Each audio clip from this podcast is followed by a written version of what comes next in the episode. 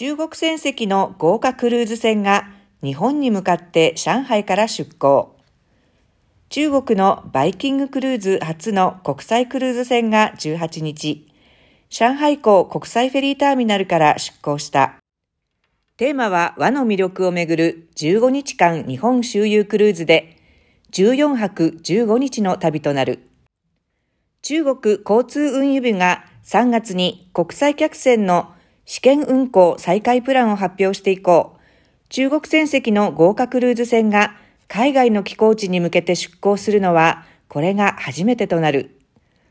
今回出港したのは、初の中国船籍の豪華クルーズ船、チャイナ・マーチャンツ・エデン。上海を出発し、大阪、高知、鹿児島、名古屋など9カ所に寄港した後、上海に戻る計画だ。